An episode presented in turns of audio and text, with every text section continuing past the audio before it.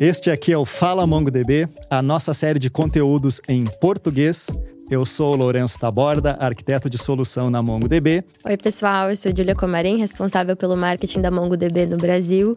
E hoje com a gente, a gente tem dois convidados super especiais da House. Queria agradecer vocês por terem vindo e queria pedir para que vocês se apresentassem para que o pessoal que está em casa nos assistindo pudesse conhecer um pouquinho de vocês. Eu sou o João, sou tech lead na House há três anos e pouquinho. Prazer, galera. Eu sou o Diego, atualmente como engenheiro de software back-end na House. João, Diego, por favor, contem para quem ainda não conhece o que a House faz, o que, que é a House, o que ela entrega. Conta um pouquinho para a gente dessa, dessa história. A House atualmente ela nasceu lá em 2019, mais ou menos, ali meados do início do ano. A House é uma PropTech, então ela pega e engloba todo o ecossistema de uma, de uma propriedade, então desde um investidor, um proprietário e também um morador, então essas três pontas. Muita gente atualmente pode acabar vendo em questão de marketing no site, então vocês vão ver muita coisa relacionada à moradia inteligente. Então, você pega, você faz uma assinatura pelo tempo que você quiser. Você consegue pegar e fazer todo um decorado ali em 40 dias da sua unidade. Isso é uma, uma das façanhas da House que ela tem vendido muito bem ultimamente. A gente vende dados de expertise, então, sobre como está a rentabilidade de uma certa região para certos investidores. Eu acho que aqui a gente temos um ótimo exemplo né, de experiência renovada, digitalizada. Você falou de PropTech. Né? Então, é, a primeira coisa que a gente pensa, eu pelo menos, né, de ouvir PropTech, a gente imagina no imóvel, no morador. Mas já tem, tem mais coisa no meio do caminho, né? Outros Sim. elementos, você falou de incorporação.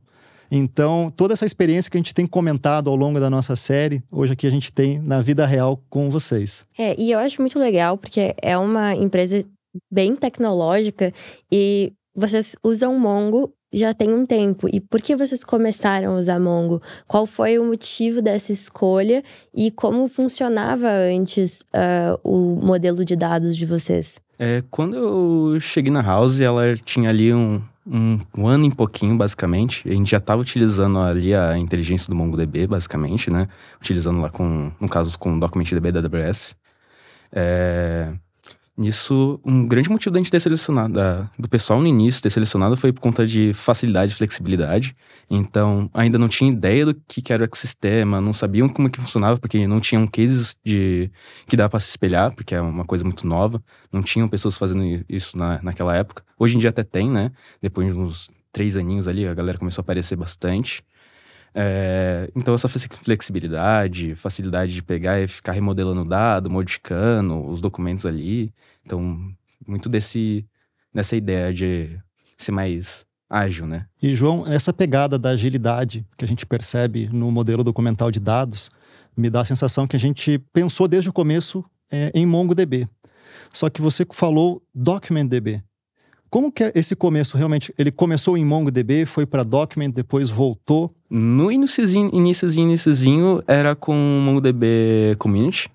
Só que aí por conta de algumas algumas, algumas pontinhas que a gente estava tendo na época, às vezes por limitação tecnológica ali interna mesmo, acabava perdendo a mão de um lado, aí tinha que escalar do outro, então tinha muito script ali rodando muito ao mesmo tempo, então de, é, script que pegava e ficava arrancando a base inteira e subindo ela de novo, para poder ficar fazendo esse sync toda vez, coisa que muita gente faz no início, né, para poder resolver rápido. Então acabava perdendo flexibilidade, aí ficava consumindo muito, muito recurso, aí pegou e migramos para dentro da AWS porque fazia mais sentido na época. Um começo interessante aqui nessa história. E eu acho interessante também trazer um ponto aí polêmico, né?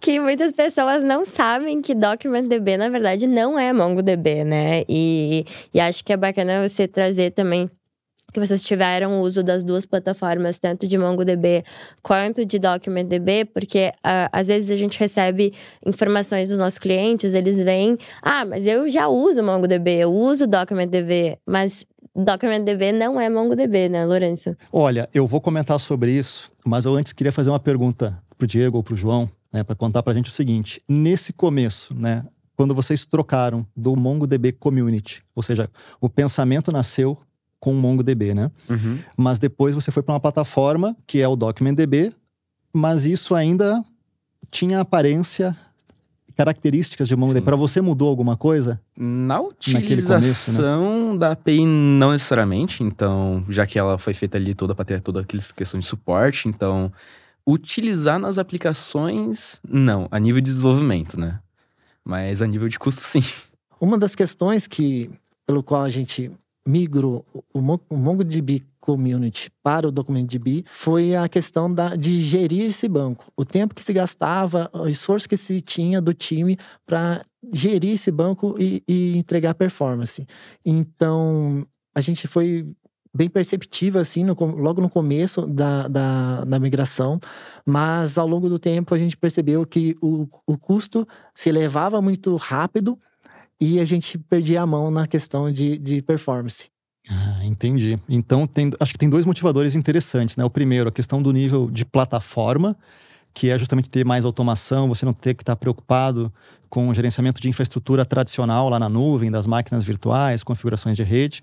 Como o João comentou, a questão também de ter uma experiência que fosse transparente para o desenvolvedor, porque você continua trabalhando de maneira documental no modelo de dados, né? E aí, Júlia, eu vou comentar o seguinte. Agora o que você falou, DocumentDB é MongoDB? Isso é uma pergunta muito importante, muito recorrente, gente. Não é a mesma coisa. Nós temos alguns pontos para destacar. Primeiro, quando a gente fala de MongoDB, nós estamos falando do melhor lugar para você guardar os seus objetos da sua aplicação, que estão lá no formato JSON, que nós comentamos um pouquinho mais sobre isso em um dos vídeos da série aqui no nosso canal. Então, o melhor lugar para gravar JSON é o MongoDB. Por quê? Nós temos alguns elementos técnicos importantes que são diferenciadores. O primeiro é o próprio sistema gerenciador de banco de dados MongoDB. O segundo é o sistema de arquivos, o AirTiger. E o terceiro é o formato de gravação daquele JSON em formato binário, que é o BSON. É claro que a gente tem outros elementos que eu vou comentar logo em seguida sobre o Atlas. Eu sei que vocês estão ansiosos para que eu fale sobre isso, das nuvens, da plataforma, da automação e tudo mais. Mas, assim, num grande resumo, a gente, quando fala de MongoDB, a gente tem esses três elementos diferenciadores. Quando a gente fala do DocumentDB, nós estamos falando de uma implementação da API do MongoDB que a- o provedor de nuvem fez, né, que a AWS fez, em cima do motor do Aurora. Então, o DocumentDB é uma especialização de Aurora para falar a linguagem do MongoDB. Ou seja, o motor é diferente. Estamos falando de um motor que nasceu originalmente para operar um banco de dados relacional e não um banco de dados nativamente documental. Essa é a grande diferença. Se você quiser saber um pouquinho mais sobre isso que o Lourenço acabou de explicar, a gente vai ter um vídeo específico sobre imitadores. Então você pode acompanhar aqui dentro da- dos nossos conteúdos do Fala MongoDB. já ficou super claro, né, que começou com o MongoDB Community, aí bateu naquela questão da gestão de infraestrutura que é natural, né, de toda de todo o deploy sobre IaaS. É, pegou alguns benefícios iniciais da plataforma, só que a plataforma tem a pegadinha, né? Ela custa mais caro. O conforto sai de controle às vezes, né? Exato. Como é que essas coisas evoluíram, então, até a gente chegar na nossa primeira reunião que eu conheci vocês e a gente começou a discutir sobre a solução? Foi, no caso, no final do ano de 2022, foi batido na empresa inteira que é, ia ter uma das metas principais para o ano de 2023, ia ser redução de custo em, em softwares, né? No geral, na empresa. Porque muita gente, muitas pessoas, um setorizinho, às, vezes alguns times pegavam e contratavam o próprio sistema. Então, por facilidade e tudo mais, realmente é, é bacana. Só que uma hora sai de mão, porque aí a gente pega, precisa centralizar tudo em algum lugar e alguém tem que pagar a conta depois, né? E nisso, tecnologia, o time de tecnologia não estava fora. Então a gente começou a analisar o que estava faltando, a gente começou a compartilhar com o time e tudo mais. E viu que estava estratosférico. Então, dentro da AWS, o, o top 1 consumo era basicamente o DocumentDB. Então, vamos tentar estudar o que dá pra gente fazer para diminuir esse custo, basicamente. Voltando um pouco atrás na trajetória de vocês. Começaram com Community, foram para DocumentDB, os custos de DocumentDB ah, começaram a ficar um pouco altos e, e houve uma necessidade de gestão da house para diminuição de custos, e aí houve a necessidade da migração de volta para MongoDB, mas ne- dessa vez não por uma versão Community, e sim pela nossa versão paga. Exatamente. Exatamente. Com a versão dos de dedicados. E a partir então dessa volta pro, pro MongoDB, você percebeu uma diminuição nos custos é, de, de uma plataforma? E também quais outros benefícios vocês conseguiram perceber em voltar pro MongoDB e sair do DocumentDB? Atualmente, sim. Uhum. A gente reduziu em 70% a questão de custos Uau. com um banco de dados, basicamente. Então, sim, foi uma ótima redução de custo. É, atualmente, de features ali que tem dentro de, do ferramental, que tem dentro do Atlas, inclusive, que facilita muito, ao meu ver, ali, o dia a dia é o fato de você conseguir fazer, subir versão do, da, da API do, do Mongo que você está utilizando. Então, a gente estava utilizando a versão 3.6. 3.4, 3.6, se eu não me 3.6 do. DocumentDB, né? Exatamente. 3.6, então a gente pegou, conseguiu migrar para 4.2 no, no Mongo. E nisso você não precisa pegar, quando o dado já estiver lá dentro, já estiver tudo em produção, tá rodando. A gente não teve aquele, aquela questão de ter que fazer toda uma parada de manutenção para poder subir a nova versão. Então, ir da 4.2 para 4.4, depois da 4.4 para 5.0. Essa mudança praticamente não trouxe downtime para nossa plataforma, então acho aí só disso já é um grande benefício. Uhum, então não foi só o xalalá do Lourenço que Não, eu- quem faz reunião comigo sabe que eu sempre falo bastante, né? Plataforma de dados para desenvolvimento, falamos disso no nosso último episódio. Então, gente, para quem está pegando agora este ponto, estamos falando de MongoDB Atlas. MongoDB Atlas é a versão gerenciada de MongoDB, gerenciada pela própria MongoDB nos provedores de nuvem AWS, Azure, Google, que você consome de maneira elástica, paga conforme o uso. Então, nível de plataforma, que é exatamente algo que o Diego estava procurando, né? Exatamente. E que bom que você reencontrou e continuou, né, com esses benefícios de plataforma. O Atlas tem um diferencial bem interessante de destacar. Estamos falando de MongoDB versão Enterprise, então todas as funcionalidades de segurança, auditoria, enfim, tudo aquilo que não está presente no community está ali e com muito mais, que é o que a plataforma eh, nos traz. né? É, e tem um ponto, acho que é legal aproveitar esses comentários, né, João e Diego. Como que foi a migração? Porque você falou que depois que migrou não teve parada, né? Mas migrou, enfim, como é que foi essa, essa transição? Foi. Não, não foi caótico, foi tranquilo. Não, foi bem tranquilo. Aliás, a gente teve o apoio total da- do time da Mongo, inclusive o ID e o Tabor também acompanhou nossa, nossa história aí de migração para o produto do Atlas. Foi agendado um, um sábado e, e em coisa de duas horas estava todos os nossos dados já na plataforma do Atlas. Então, assim, operacionalmente foi bem tranquilo, não tivemos dor de cabeça nenhuma, não tivemos problemas de incompatibilidade de drive, de versão. Foi bem tranquilo no geral. E do ponto de vista de características da aplicação, vocês perceberam diferenças em questões de desempenho, de índice? Porque o, o João já falou que ficou mais barato. Uhum. Beleza. Mas do, do ponto de vista técnico, ficou mais rápido ou ficou mais fácil? O downtime também você já falou ali que ó, não teve parada, legal.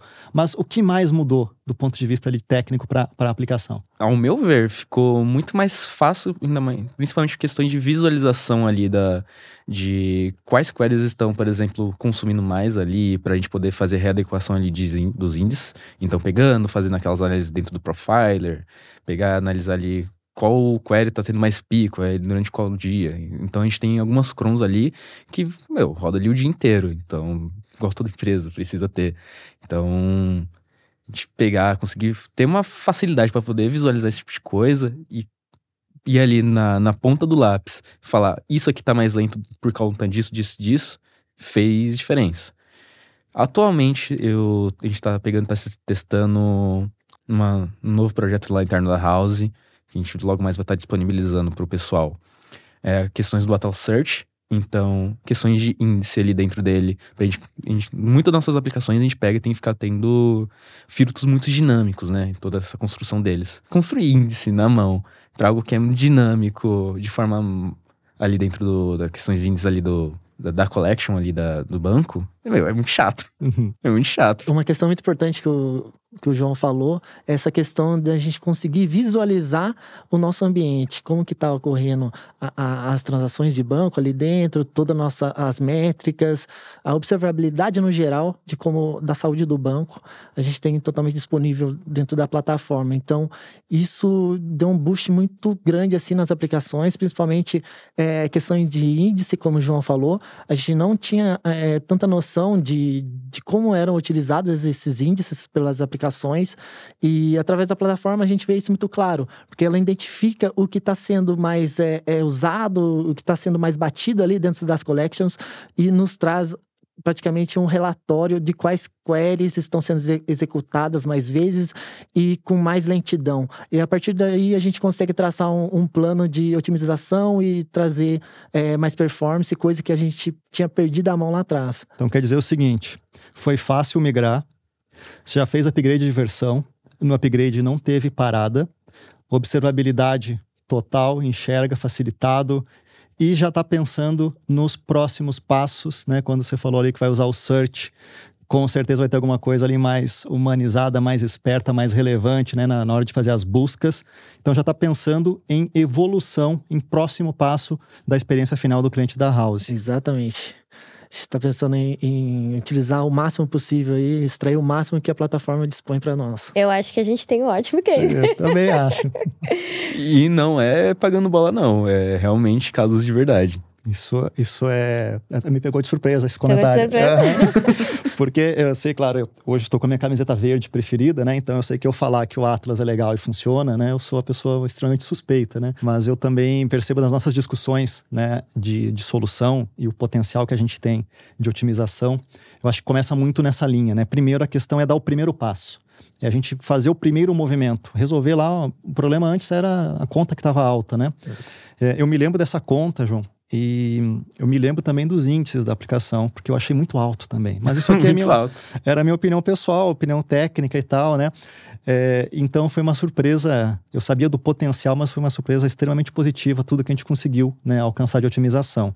E isso foi o primeiro passo, porque agora é justamente a questão né, de avançar mais na inovação, que é algo que a gente fala bastante também, né, uhum. né, do, do, potencial de você ter um serviço de plataforma, de principalmente né, MongoDB Atlas, plataforma de dados de desenvolvimento, porque você sai da questão de simplesmente armazenar sua informação para justamente ter todo esse nível de automação, esse conforto e foca muito mais na inovação né, e na nova feature que vem por aí. Eu também queria perguntar para vocês Quanto MongoDB Atlas representa das aplicações da House hoje em dia? É, quantas uh, aplicações vocês têm com MongoDB Atlas e quantas são sem MongoDB Atlas? Se, ou seja, se a gente parar com MongoDB Atlas, se vocês pararem de usar MongoDB Atlas, o que que isso representa? É, atualmente, toda, toda a arquitetura da House é baseada em microserviços, né? Então, cada microserviço ele está acoplado ali o que precisa de um banco de dados ele pega e é conectado a MongoDB. Então, 100% da, da house ali, questão de aplicação, tanto interno quanto externo para cliente. Então, site, app, back-office, marketplace. House tem marketplace, inclusive. Então, se pegaria a MongoDB e falar assim, desligamos serviços no Brasil, sinto muito, tchau, gente. Isso não vai acontecer. Não vai acontecer.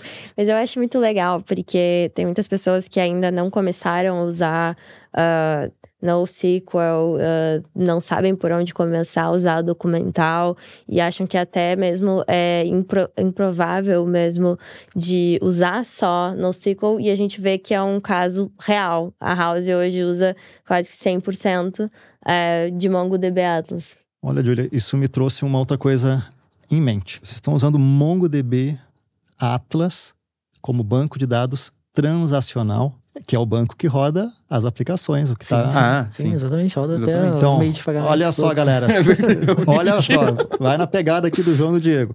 MongoDB Atlas serve para banco de dados transacional e também para analítico. Então, pegando o que você falou, né, do mundo NoSQL, NoSQL documental com MongoDB Atlas serve para coisa séria, para transacional. Vou perguntar para vocês se vocês recomendariam a um amigo ou uma amiga é, sair do imitador, do banco imitador e ir para o Atlas? Se o caso é, ah, preciso permanecer no Document ou no CosmoDB ou qualquer outro, por conta que ele está dentro da plataforma, então está dentro do ecossistema ali da AWS, dentro da, do Azure, é, você não é dependente disso, porque você consegue utilizar o, o Mongo ali dentro do próprio provider. Então, pega, usa o dedicado, seta ali as envizinhas, faz um VPC peering e tá novo, né? Sem dúvida, recomendaria de olhos fechados ali, é um ótimo produto.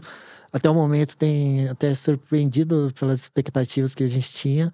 E, como eu disse, a gente pretende cada vez mais tirar proveito da plataforma. Em breve a gente está implementando o novo Search. 4 Search. 4 Search, exatamente. E provavelmente a gente terá mais ganhos aí em questão de custos e performance também. Então a gente pode combinar uma coisa, viu? Quando tiver esse lançamento, pode me mandar um e-mail, me mandar um Slack. Eu gostaria de conversar com vocês. E quem sabe não é o nosso próximo vídeo para falar sobre Atlas Search. Né? Acho que é super legal. Gente, eu queria agradecer muito por vocês terem vindo hoje bater esse papo conosco, falar de migração de outros bancos, né, dos bancos imitadores. É algo que é, nem sempre é tão fácil, né? E às vezes pode até ser, até ser um pouco impactante com quem está acostumado a trabalhar com o Cosmos ou com o DocumentDB, ou que ainda não sabe que esses bancos, na verdade, não são Mongo, são outra coisa, gente. Eles falam parcialmente a linguagem do MongoDB. Então, MongoDB verdadeiro é no Atlas, e é isso. Muito obrigado, gente, por terem vindo. Obrigada, gente. Muito obrigada pela participação de vocês. Muito obrigada por você que assistiu até aqui.